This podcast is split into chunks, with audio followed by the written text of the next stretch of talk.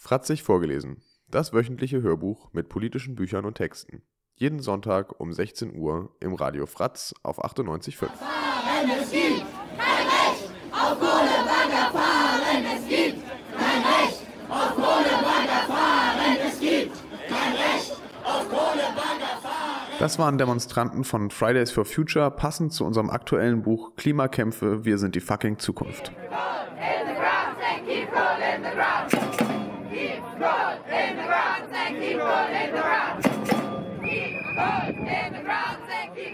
Das war der pinke Finger von Ende Gelände 2018. Aber was unterscheidet Fridays for Future von Ende Gelände? Was die Besetzer des Hambacher Forstes von Zucker im Tank? Welche Rolle spielen die Klimacamps? Diesen und weiteren Fragen widmet sich das Buch Klimakämpfe. Erschienen ist es Ende 2019 im Unrast Verlag und geschrieben hat es Hannah Poddick. Im heutigen ersten Teil von fünf widmet sich das Buch zunächst ein paar Zahlen und Fakten zum Thema Klimawandel und wirft dann einen genaueren Blick auf den Themenkomplex Mobilität mit den Unterpunkten Autoverkehr, öffentlicher Nahverkehr, Flugverkehr und Kreuzfahrten. Also viel Spaß mit dem Buch Klimakämpfe, wir sind die fucking Zukunft. Die leidigen Zahlen. Es ist Anfang 2019. Ich gehe zwischen Buchen und Eichen durch den Hambacher Forst und bestaune die neu erbauten Baumhäuser. Hier wurde vor ein paar Monaten alles an Infrastruktur durch die Polizei zerstört, jetzt entstehen wie selbstverständlich neue Besetzungen. Ein Stück weiter stehe ich am Waldrand und schaue über die gerodeten Flächen des Tagebauvorfelds, auf die Kraftwerke auf der anderen Seite des Tagebaus am Horizont. Alleine die vier von RWE betriebenen Braunkohlekraftwerke Neurath, Niederaußem, Weißweiler und Frimmersdorf hier im rheinischen Braunkohlerevier stoßen rund 80 Millionen Tonnen Kohlendioxid jährlich aus. 80 Millionen Tonnen. Was bedeutet das? Zum Vergleich. Wenn wir den jährlichen Kohlendioxidausstoß der Länder Estland, Litauen, Slowenien und Kroatien zusammen addieren, kommen wir ebenfalls auf etwa 80 Millionen Tonnen. Der Braunkohletagebau Hambach ist, so erklärt Michael Zobel bei seinen Spaziergängen durch die Reste des Hambacher Forstes, 450 Meter tief. Der Kölner Dom würde da also zweieinhalb Mal reinpassen. Aber wer von uns hat den Kölner Dom und dessen Ausmaß wirklich vor Augen? Und was heißt das jetzt für das Klima? Es ist vertrackt, die Sache mit den leidigen Zahlen. Ich bin mir durchaus bewusst, dass die meisten von uns mit solchen Zahlen und Vergleichen überhaupt nichts anfangen können, sie in keinerlei persönliche Relation setzen und wir sie uns erst recht nicht merken werden. Mit jeder neuen Veröffentlichung globaler Emissions- und Klimawerte wird gemeldet, es sei dramatischer als bisher angenommen und die pessimistischsten Befürchtungen hätten sich bewahrheitet. Viele haben gelernt, die dauernden neuen Superlative als mediales Hintergrundrauschen allenfalls noch zur Kenntnis zu nehmen. Bei der Menge an Grausamkeiten, Unterdrückung und Zerstörung, der wir direkt oder indirekt begegnen, mag das Ausblenden als einzige Option erscheinen, aber wir werden die Probleme nicht lösen, wenn wir vor ihnen ein oder am besten gleich beide Augen verschließen.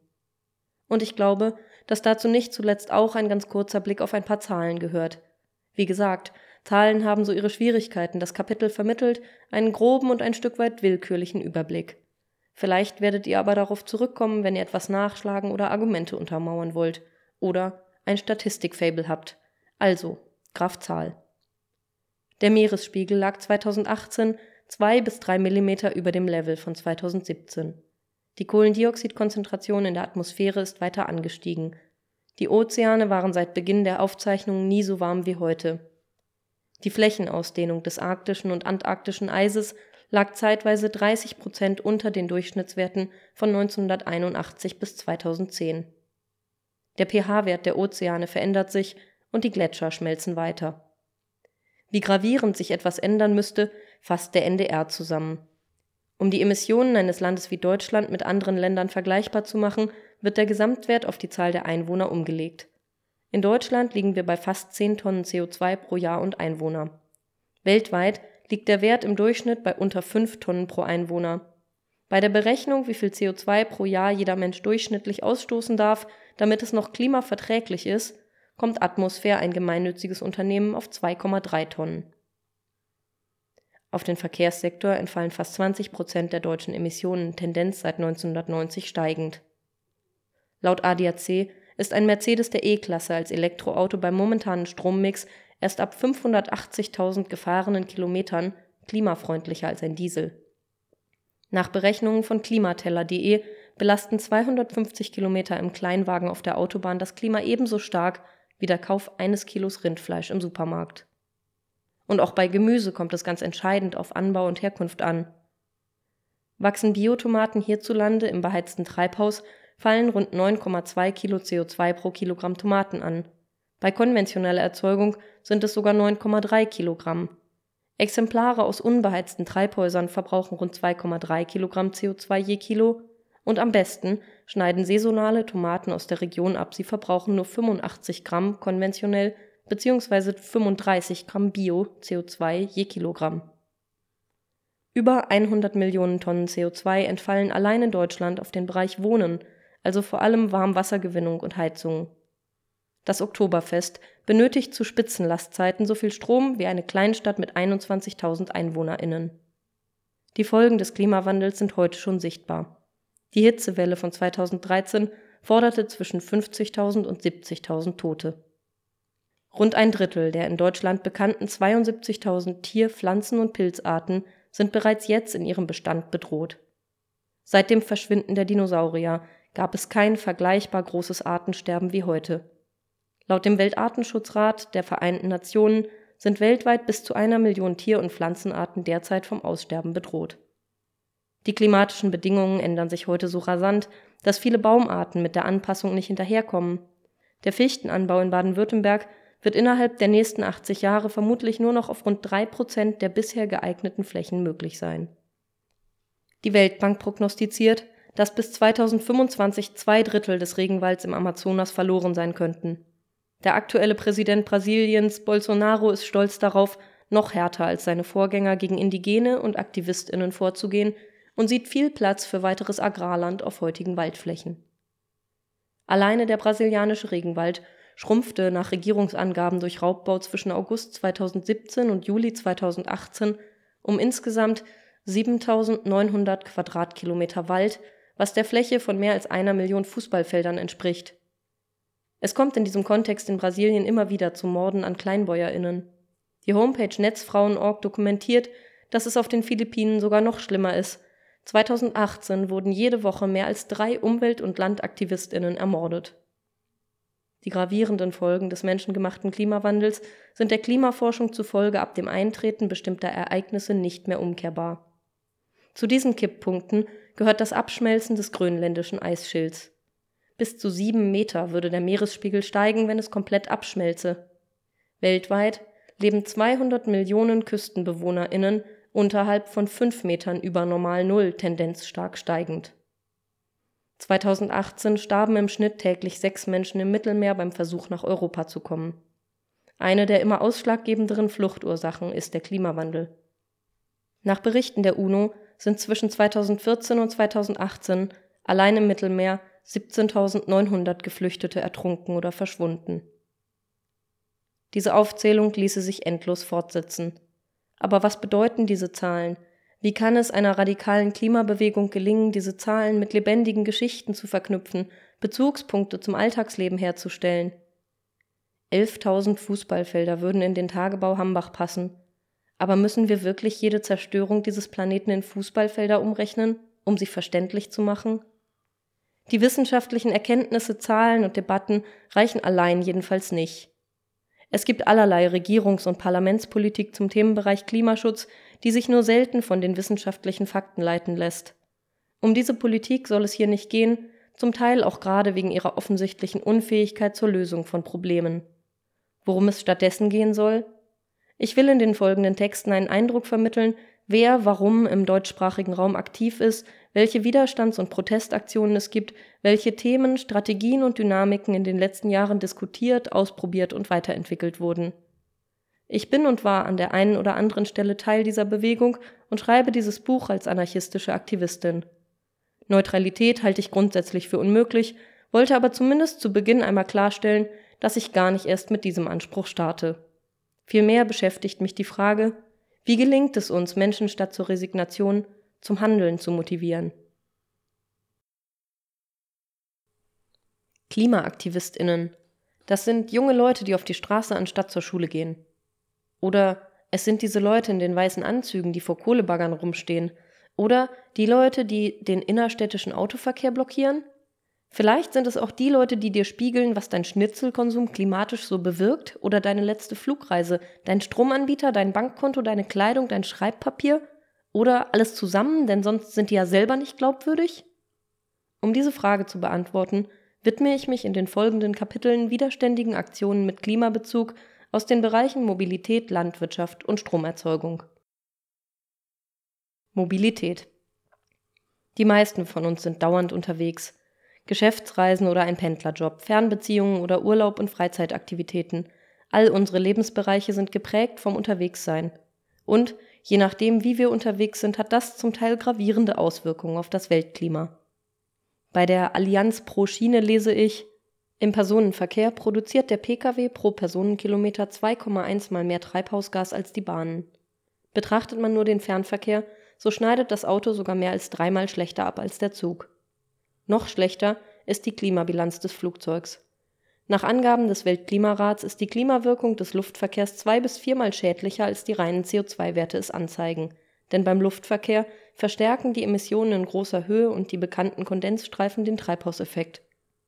Im Güterverkehr schneiden die Bahnen sogar mehr als viermal besser ab als der Lkw und liegen wiederum noch vor dem Binnenschiff als CO2-Sparer auf Platz 1. Es ist offensichtlich, dass wir für die Folgen unseres Reiseverhaltens Verantwortung tragen und unsere Gewohnheiten grundlegend ändern müssen, privat wie beruflich.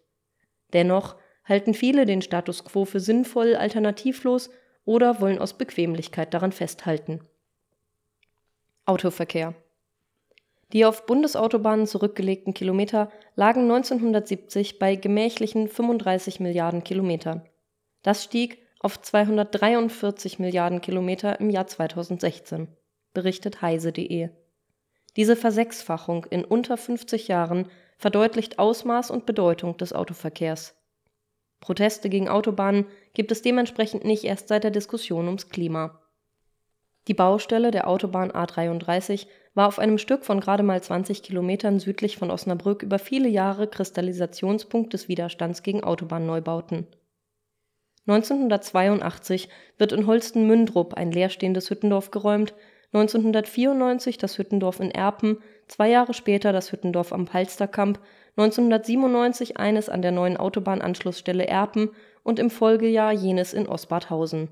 Zusätzlich kam es immer wieder zu Blockaden, Demos, Farbanschlägen und jeder Menge Repression.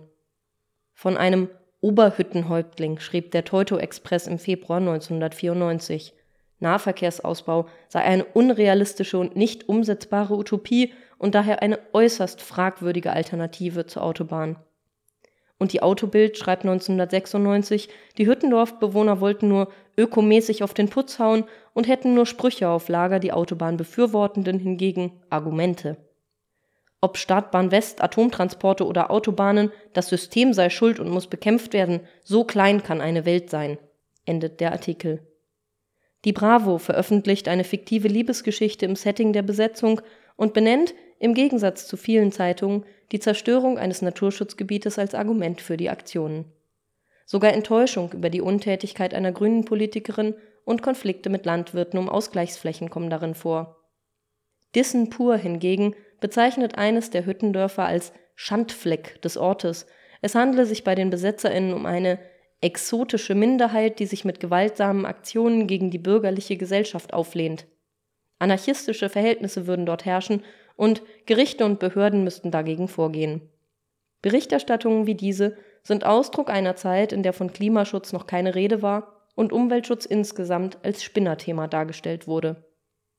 Im Film Deckname Dennis habe ich ihn kennengelernt, den Autoparteiwalzer. Autofahren ist nicht schwer und es gefällt mir sehr, Wunderschön ist es, frei zu sein, das Auto, das ist mein. Keine Satire hätte besser auf den Punkt bringen können, wie die Deutschen zum Auto stehen. Es ist wichtig, persönlich eines das eigene nennen zu können, und es versinnbildlicht Freiheit.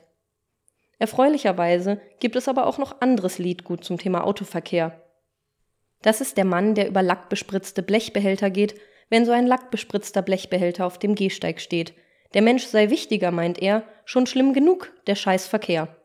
Sangen die Mehlprimeln 1990. Nun denken Sie, a schöne Geschichte, in Wirklichkeit gibt sowas nicht. Doch ist sie in der Stadt passiert, man hat den Kerl gleich abgeführt, das ist noch gar nicht so lang her, seitdem macht's leider keiner mehr. Vollkommen zu Unrecht ist die Aktionsform des Carwalking nicht mehr besonders weit verbreitet. Es handelt sich dabei um eine simple, aber effektvolle Protestform. Über geparkte Autos, beispielsweise auf Fußwegen, wird statt drumherum einfach oben drüber gegangen. Was, richtig durchgeführt, dem Auto keinerlei Schaden zuführt, hat einen enormen Effekt auf den durchschnittlichen autoliebhabenden Deutschen. Empörung, Unverständnis und wilde Drohungen sind oft die Antwort, obwohl hier schlicht sichtbar gemacht wurde, wer hier gerade wem den Platz zum Leben nimmt. Um das Wegnehmen von Platz geht es auch bei einer anderen Aktionsform, dem Gehzeug. Eine Holzlattenkonstruktion mit den Grundmaßen eines Autos wird an Riemen über der Schulter getragen, sodass eine Person nun so viel Platz einnimmt wie ein Pkw. Das Charmante? Die inhaltliche Vermittlung ist unübersehbar. Autos verbrauchen ein Vielfaches an Platz verglichen mit einer Einzelperson. Was könnten wir mit dem Platz alles gemeinsam machen, wenn er nicht durch Fahrzeuge besetzt wäre. Und mehrere Personen können mit Gehzeugen als Demo bereits in einer sehr kleinen Gruppe Aufmerksamkeit generieren. Paragraph 25 der Straßenverkehrsordnung regelt übrigens explizit, dass wer sperrige Gegenstände mitführt, als Fußgängerin die Fahrbahn benutzen muss. Also ist das Gehzeug auch noch eine geeignete Aktionsform für Einzelpersonen. Wie schön eine fast autofreie Großstadt sein kann, ließ sich im Sommer 2017 in Hamburg erfahren. Zwar waren die Tage rund um den G20-Gipfel insgesamt von vielen wirklich grausamen Gewalterlebnissen mit der Polizei geprägt, aber die Erfahrung, mit dem Fahrrad über leere Straßen zu fahren, war dennoch eine wirklich großartige. Apropos Fahrrad. Critical Mass Fahrradtouren waren über viele Jahre fast die einzig sichtbaren Aktionen gegen den motorisierten Individualverkehr, doch das hat sich geändert. Ob mit Fahrradblockaden in Kreisverkehren oder Straßenfesten, Sitzblockaden auf Umgehungsstraßen oder Gehzeugen, von Fahrradstraßen über Verkehrsberuhigungen.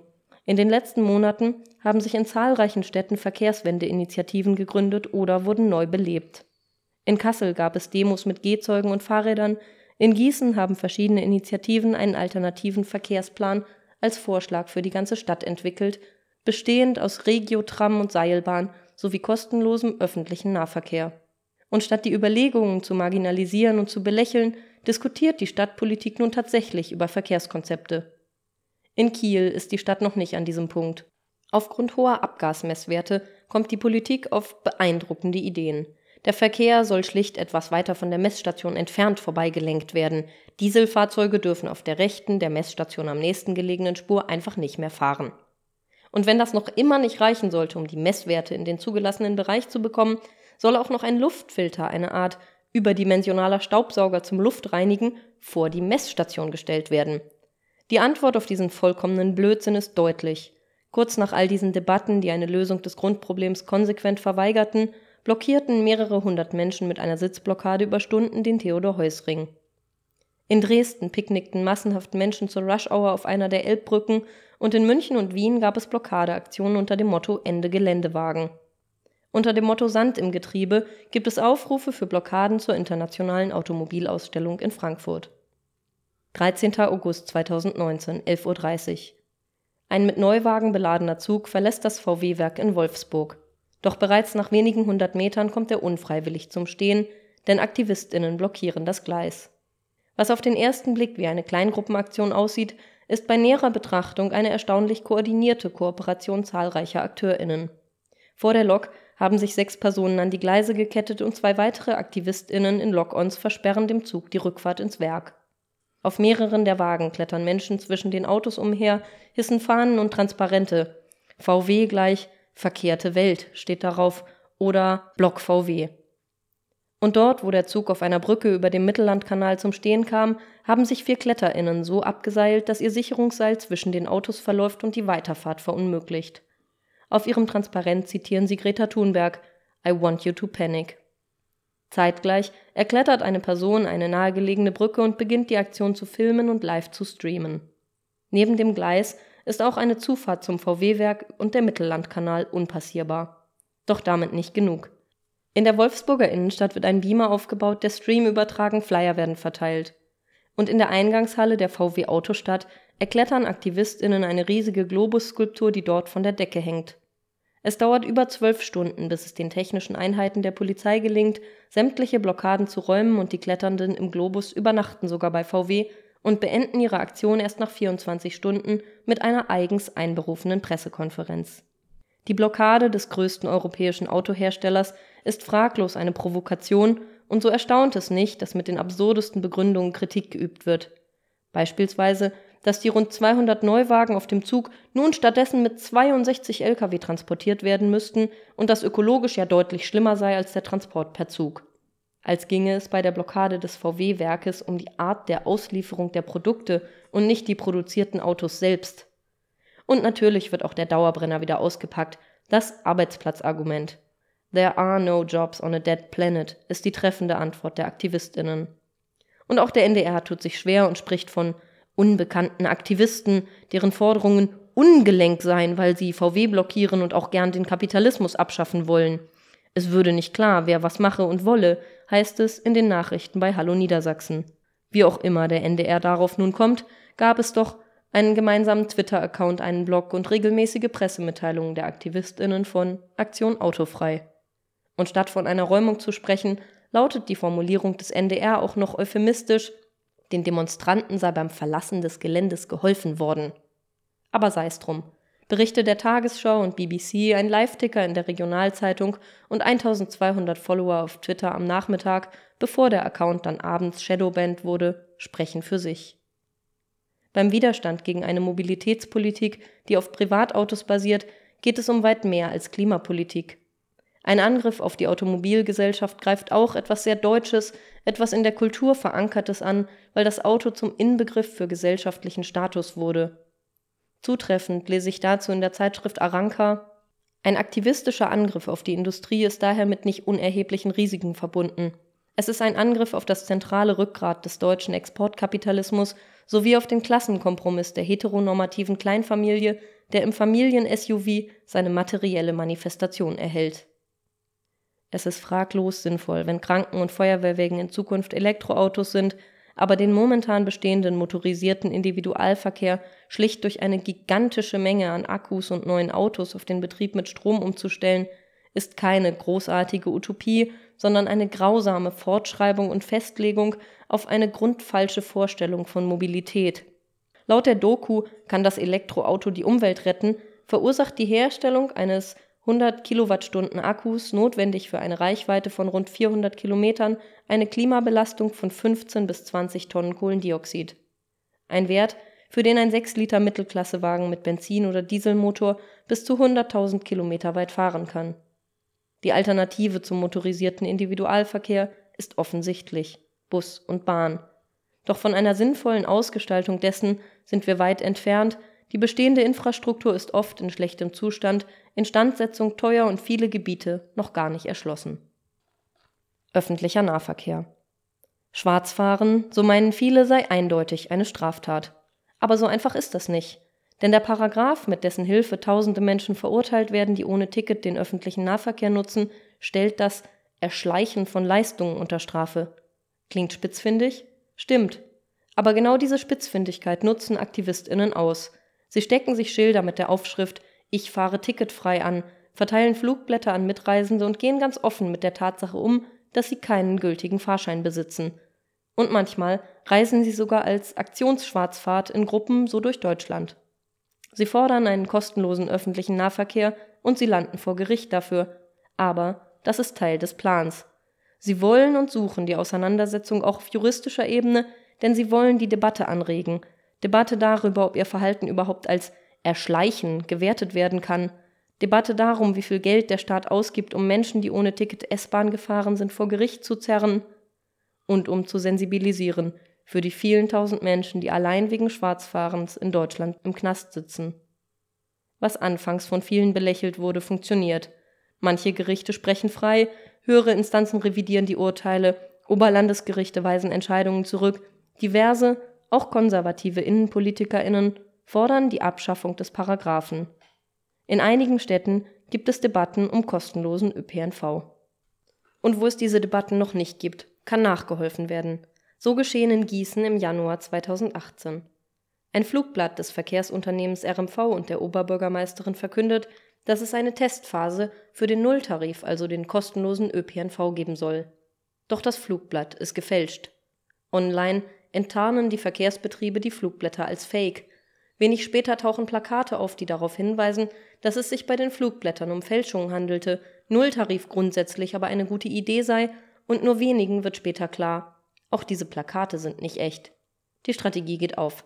Zahlreiche Medien und die Stadtpolitik diskutieren zwar zunächst über die Vertretbarkeit der Aktionsform, dann jedoch inhaltlich über Sinn und Unsinn von Ticketpreisen und innerstädtischem Autoverkehr. Aktivistinnen von Planka aus Schweden bieten Aktionstrainings an, um Bezahldrehkreuze und Lichtschranken an S-Bahn-Stationen zu überlisten, um schwarz zu fahren. Sie richteten sogar eine Schwarzfahrversicherung ein, um die Strafen vom Erwischtwerden solidarisch aufzuteilen. Oft sind es die subversiven Ideen, die unkonventionellen Aktionsformen, die für ein Thema mehr Aufmerksamkeit produzieren, als es mit Mahnwachen, Petitionen oder echten Flugblättern gelungen wäre. Was wir daraus lernen können? Es lohnt, um die Ecke zu denken. Flugverkehr. Wenn wir uns die Themen, zu denen Menschen aktiv waren und die Aktionsformen, die sie nutzen, angucken, so lassen sich zum Teil jahrzehntelange Kämpfe herauskristallisieren. Beispielhaft deutlich wird das beim Widerstand gegen die Flughafenausbauten, den es schon in den späten 1960er Jahren gab. In den 1980ern kam es dann im Frankfurter Bannwald zu Besetzungen und einem Hüttendorf. Da ging es nicht um dezidierte Klimakämpfe, sondern um den Schwarzspecht und Erlen, um Amphibienlaichgebiete, Eisvögel und die Luftqualität. Beweggründe waren neben dem klassischen Naturschutz im engeren Sinne und Kritik am Wachstumszwang Beispielsweise Bedenken, der Flughafen könne militärisch genutzt werden und ohnehin stünde das Ende des Erdölzeitalters vor der Tür. Nach dem Begriff Klima suchen wir dementsprechend auch vergeblich in damaligen Texten von Flughafenausbaugegnerinnen und Presse oder finden lediglich Ausführungen zu einem vermeintlichen Unmutsklima innerhalb der autonomen Szene. Fluglärmgegnerinnen AnwohnerInnen, lokale Kirchen und Gemeinderäte gehörten damals ebenso wie viele Studierende und MusikerInnen zu den Protestierenden. Ein Beteiligter fasst zusammen: Es war die Koalition der Grau und Langhaarigen. Nach der Räumung des Hüttendorfes 1981 nahmen rund 40.000 Menschen an Demonstrationen teil. Es kam in der Folgezeit regelmäßig zu militanten Auseinandersetzungen. Immer wieder wurde der Betonzaun zerstört, Baugerät sabotiert. Mehrere Strommasten wurden gefällt für viele Aktive waren die Auseinandersetzungen rund um die Startbahn West auch die ersten Erfahrungen mit Blendgranaten, Tränengas, Wasserwerfern und Knüppeln. Den Massenprotesten war es gelungen, erheblichen politischen Druck aufzubauen. Nicht zuletzt deswegen versuchte der damalige hessische Ministerpräsident Holger Börner von der SPD den Protest mit einem mittlerweile gebrochenen Versprechen zu befrieden. Am Frankfurter Flughafen soll kein Baum mehr fallen und der damalige Oberstaatsanwalt Lampe soll sogar gesagt haben, wer wie in Gorleben versucht, Verhältnisse herzustellen, in denen der Bau der Startbahn West politisch nicht durchzusetzen ist, macht sich der Nötigung von Staatsorganen strafbar. Trotz allem wurde 1984 die Startbahn West in Betrieb genommen und viele der Aktivistinnen waren frustriert. Dennoch brachen die Proteste erst drei Jahre später ab, nachdem zwei Polizisten durch Pistolenschüsse aus einer Demo herausstarben der Flugverkehr trägt heute laut BUND etwa 5 Prozent zur globalen Erwärmung bei. Und das, obwohl nur 10 Prozent der Weltbevölkerung je ein Flugzeug von innen gesehen hat. Im Jahr 2014 gab es an Flughäfen hierzulande 105 Millionen Flugpassagiere. Für 2030 rechnet das Deutsche Zentrum für Luft- und Raumfahrt DLR mit einem Anstieg der Passagierzahlen auf 175 Millionen. Die Flughäfen in Frankfurt, München, Hamburg und Berlin planen einen Aus- bzw. Neubau, schreibt Robin Wood in einem Flugblatt. Flugverkehr ist dennoch momentan anders als in den 80ern kein Massenthema. Aber ein paar direkte Aktionen gab es durchaus auch in den letzten 15 Jahren. 2005 besetzte eine kleine Gruppe von AktivistInnen eine Woche lang Bäume im Bannwald bei Frankfurt, der schließlich für den Bau einer Halle für den Airbus A380 gerodet wurde. Von Mai 2008 bis Februar 2009 bestand im Kelsterbacher Wald ein Widerstandsdorf mit Hütten und Baumhäusern. Fast zehn Jahre später besetzen AktivistInnen für zehn Monate den Treburer Oberwald, um gegen einen weiteren Ausbau des Frankfurter Flughafens zu protestieren. 20 BesetzerInnen werden auf den Tag genau 37 Jahre nach der Räumung des zweiten Hüttendorfes gegen die Startbahn West von einer Übermacht an PolizistInnen geräumt. Von außen betrachtet mag es so wirken, als gäbe es quasi kleinbürgerliche, spießige, vermeintlich unpolitisch egoistische Gründe, not in my backyard, auf der einen und die radikalere, ernsthaftere, politisch begründete Ablehnung von Flughäfen auf der anderen Seite. Aber eine solche Betrachtung verkennt, dass die Forderung nach einem guten Leben ohne Fluglärm und Betonwüsten für sich selbst durchaus auch Teil der Forderung nach einem guten Leben für alle sein kann. Und auch hinter dem Schutz einer bestimmten Tierart in einem spezifischen Biotop kann die Logik stecken, global zu denken und lokal zu handeln. Der inhaltliche Schwerpunkt sagt also nicht zwingend etwas über die Radikalität der Agierenden aus, und sämtliche Besetzungen rund um den Frankfurter Flughafen waren nur möglich dank der solidarischen Unterstützung lokal wohnhafter Menschen. Kreuzfahrten Der Geschäftsbericht des Tourismuskonzerns TUI für 2017 verweist stolz auf die Reduktion des CO2-Ausstoßes pro Person und Reisekilometer bei Kreuzfahrten. Dabei ist der Gesamtausstoß wegen des Wachstums der Branche deutlich gestiegen. Und das Briefpapier der Firma sei aus Recyclingpapier, heißt es aus der Stabsstelle für Umwelt. Wie so oft versuchen Konzerne, die abhängig sind von einem guten Image, aus marginalen Kleinigkeiten große Erfolge zu machen, um vom Ausmaß des Wahnsinns abzulenken, den sie tagtäglich fortsetzen. 2018 haben laut NDR zwei Millionen Deutsche eine Kreuzfahrt gemacht, Tendenz steigend. Verschärfend kommt hinzu, oft erreichen die PassagierInnen den Abfahrtshafen per Flugzeug. Aber nicht nur Konzerne spielen dieses Spiel. Große Hafenstädte wie Hamburg und Kiel weihen feierlich und mit viel Klimaschutz in ihren Reden Landstromanlagen für Fähren und Kreuzfahrtschiffe ein. Und das, obwohl der Landstrom für die Kreuzfahrtschiffe teurer ist, als wenn sie ihre Dieselmotoren auch im Hafen laufen lassen. Die Antwort der Politik der Landstrom soll billiger werden, um mit dem Schiffsstrom konkurrieren zu können. Dafür wird die Umlage für erneuerbare Energien drastisch gekürzt. Was wir schon aus der Stahlproduktion kannten, gilt nun auch für die Kreuzfahrt. Je dreckiger die Industrie, desto billiger wird sie mit Strom versorgt. Und in diesem Fall wird es sogar noch als Klimaschutz deklariert, als sei der immense Stromverbrauch, wenn er denn durch Landstrom gedeckt sei, nun plötzlich ökologisch wertvoll, als sei das einzige Problem der Kreuzfahrt der Stromverbrauch während der Hafenzeiten, als gäbe es weder den Schweröleinsatz auf den Fahrten noch die damit verbundenen Emissionen, als würde sich das durch die Rußpartikel dunklere Eis, was dadurch noch schneller schmilzt, für Landstrom im Kieler Hafen interessieren. Der Tagesspiegel berichtet erfreulich deutlich über die unfassbar hohen Emissionen der Kreuzfahrt. Wer eine Woche auf einem Schiff unterwegs ist, haben die Stiftung Warentest und die Organisation Atmosphäre gerade berechnet, verbraucht 1500 Kilogramm Kohlendioxid. So viel wie ein Mittelklassewagen auf einer Strecke von 9000 Kilometern. Das klimaverträgliche Jahresbudget pro Kopf liegt bei 2300 Kilogramm CO2-Emissionen. Da bleibt nach einer Kreuzfahrt für die restlichen 51 Wochen nicht mehr viel übrig. Während es in anderen Ländern und Städten wie beispielsweise Venedig schon seit Jahren Widerstand gegen Kreuzfahrtschiffe und die damit einhergehenden Verschmutzungen und Zerstörungen gibt, ist es in Deutschland selten Thema. Umso erfreulicher ist es, dass es Initiativen gibt, die sich allen Anfeindungen zum Trotz deutlich gegen den Kreuzfahrtboom engagieren. Jedes Jahr sterben 33 mal mehr Personen an Schiffsabgasen, als es Tote beim Unfall der Titanic vor 100 Jahren gab, schreibt der NABU auf seiner Homepage. Es gab in den letzten Jahren diverse Proteste, zum Beispiel bei den Aktionärsversammlungen von TUI in Hannover. VertreterInnen der kritischen AktionärInnen haben dort ihr Rederecht genutzt, um auf die desaströsen Arbeitsbedingungen auf den unter maltesischer Flagge fahrenden Kreuzfahrtschiffen und die massiven Umweltbelastungen hinzuweisen und um nach genauen Zahlen zu fragen. Zu 80 Prozent würden die Schiffe mit Schweröl fahren, so antwortete der Konzernvorstand.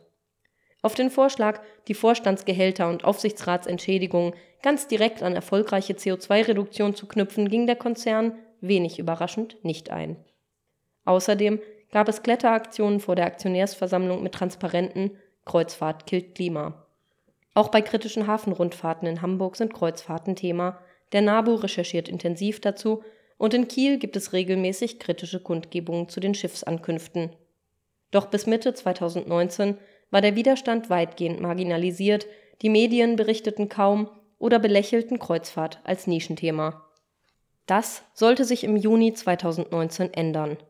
Sowas haben wir in Kiel noch nie erlebt, sagt laut NDR ein Polizeisprecher, bezogen auf die Blockade des Kreuzfahrtschiffes Suderdam im Juni 2019. Weg von den Marktplätzen hin zu den Tatorten, kommentiert ein Zeitleser die Aktion anerkennend. Aber viele Leserinnenkommentare sind auch abwertend oder belächelnd.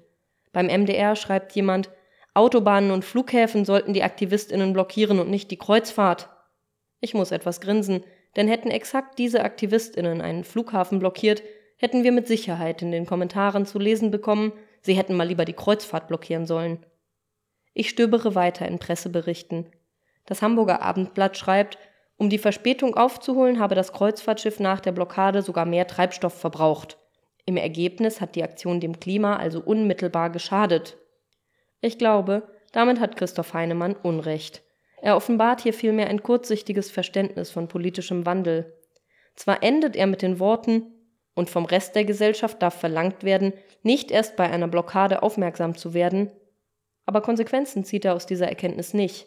Er, der seinen Kommentar auch ausschließlich schrieb, weil es die Blockade gab und ansonsten geschwiegen hätte zu den Themen Klima, Arbeitsbedingungen und Kreuzfahrt. In einer Zeitung, die bisher zum Thema Kreuzfahrt vor allem unreflektiert einseitige Wohlfühl-Positivmeldungen druckte. Und nicht nur das Abendblatt sieht sich genötigt zu diskutieren, auch die Innenpolitik meldet sich zu Wort. Die Innenminister von Schleswig-Holstein und Hamburg sowie der Kieler Oberbürgermeister haben laut NDR darüber gesprochen, wie sich das künftig unterbinden lasse. Am 10.06.2019 veröffentlicht die Kieler Polizei eine Pressemitteilung.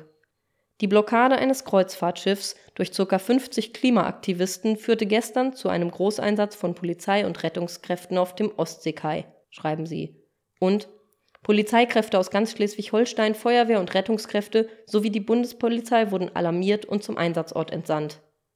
Und die AfD sieht direkt den Rechtsstaat gefährdet, schreibt von vorsätzlicher Gefährdung des Wirtschaftsstandortes Kiel und beantragt eine aktuelle Stunde im Landtag. Sie fordert eine klare Positionierung gegen eine alarmistische Klimahysterie. Zusammenfassend lässt sich also sagen, die Aktion war ein voller Erfolg. Die Aktivistinnen der Gruppe Smash Cruise Shit hatten das planmäßige Auslaufen des Kreuzfahrtschiffes Suderdam aus dem Kieler Hafen verhindert. Schwimmend und mit Booten, mit aufblasbarem Wasserspielzeug, kletternd an den Tauen und stehend auf dem Wulstbug des Schiffes verzögerten sie die Abfahrt im Endeffekt um sechs Stunden. Zahlreiche Schaulustige an Land und an Deck sowie ein weltweites Medienecho sind das direkte Resultat. Das Abendblatt ist nicht allein mit der dargestellten Auffassung, dass zwar die inhaltliche Kritik richtig sei, die Aktionsform aber unangemessen. Erfahrungsgemäß nutzen auch Gerichte diese Argumentation. Gebetsmühlenartig wiederholen sie, es stünden mildere Mittel zum Hinweisen auf die Probleme zur Verfügung, sind aber nicht in der Lage, auch nur ein einziges zu nennen.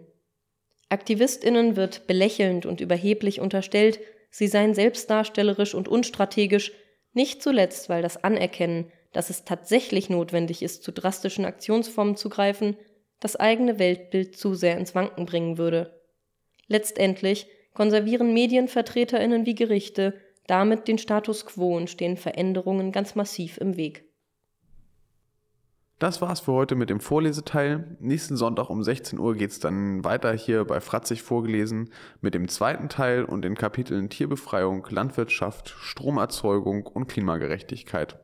Ein paar Überlegungen zu Motiven und Zielsetzungen und einem kleinen Exkurs zu Gewalt und Gewaltfreiheit. In den darauf folgenden Sendungen widmet sich das Buch Klimakämpfe, wir sind die fucking Zukunft, dann noch den verschiedenen Akteurinnen und Aktionsformen. So, aber die Sendung ist ja noch nicht ganz vorbei. Wir haben noch ein paar Minuten übrig. Deshalb reden wir mal wieder über irgendwelche Sachen, die uns so zu den Kapiteln einfallen. Und da ist das Kapitel, das letzte endete ja mit äh, so Worten wie Also zugehört hat Wuschel offensichtlich nicht. Er weiß nur, dass das voll die gute Überleitung gewesen wäre, jetzt die letzten Sätze des letzten Kapitels zitieren zu können. Kann er aber nicht. Gut, helfen wir mal Wuschel auf die Sprünge. Ähm, es endete damit, dass Gerichte äh, sich Veränderung in den Weg stellen und den Status quo dadurch eher erhalten, als dass man mit denen groß Klimaschutz betreiben könnte. Genau, das hatte ich mir gedacht, das konnte ich nur nicht in Worte fassen. Vielen Dank, Hanna. Die Blockade von dem Kreuzfahrtschiff in Kiel ist jetzt schon über ein halbes Jahr her und seitdem hat sich da einiges getan und die Ermittlungsbehörden bemühen sich, genau das Bild zu bestätigen, was in diesem Text auch schon dargestellt wurde. Es gab da im Nachhinein die eine oder andere Auseinandersetzung. Und zwar lief es so, dass die beteiligten AktivistInnen auf die Polizeiwache mitgenommen wurden und dann entlassen werden sollten, aber keine Beschlagnahmeprotokolle bekommen haben über die Gegenstände, die ihnen weggenommen wurden.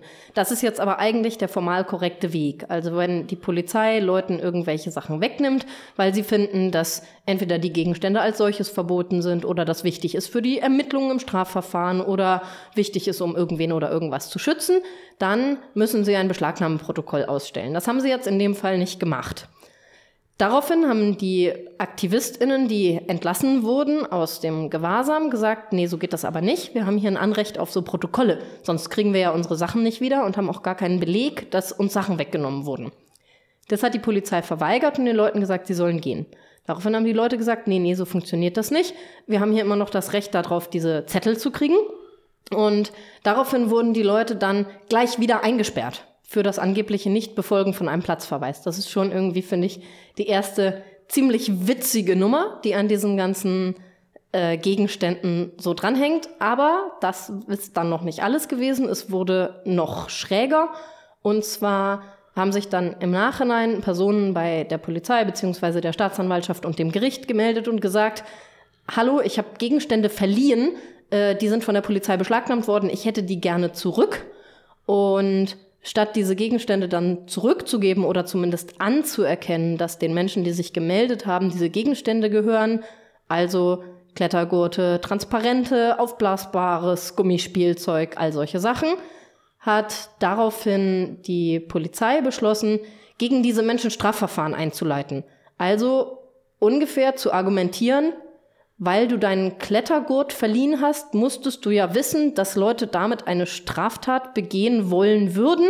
Und deswegen hast du dich jetzt selbst durch das Verleihen von stinknormalem Klettermaterial einer Beihilfe zum Hausfriedensbruch oder der Nötigung oder was auch immer dann die eigentlichen Vorwürfe so sind, strafbar gemacht. Witzig, absurd. Klingt so, als ob man dafür verurteilt werden könnte. Ja, das wird die Zukunft zeigen, ob das Gericht in Kiel tatsächlich der Meinung ist, dass das Verleihen eines Klettergurtes äh, eine Straftat darstellt. Jedenfalls ist aktuell der Streit tatsächlich äh, zum Thema Zwangsversteigerung, weil sich die Repressionsbehörden auf den Standpunkt stellen, dass die Dinge zu viel Platz in der Asservatenkammer einnehmen und so Paddel echt unhandlich sind und sie die loswerden wollen und deswegen würden sie die jetzt gerne mal zwangsversteigern. Das ist schon angesichts der Tatsache, dass Leute sehr deutlich klar gemacht haben, dass ihnen diese Paddel gehören und sie die wieder haben wollen, doch eine ganz schön dreiste Nummer, die sich da die Kieler erlauben. Aber also zwangsversteigern dürften sie nur, wenn sie nicht wissen, wem es gehört oder der Eigentümer nicht feststellbar ist oder unter was für Bedingungen dürfen Sie das denn zwangsversteigern? Weißt du das?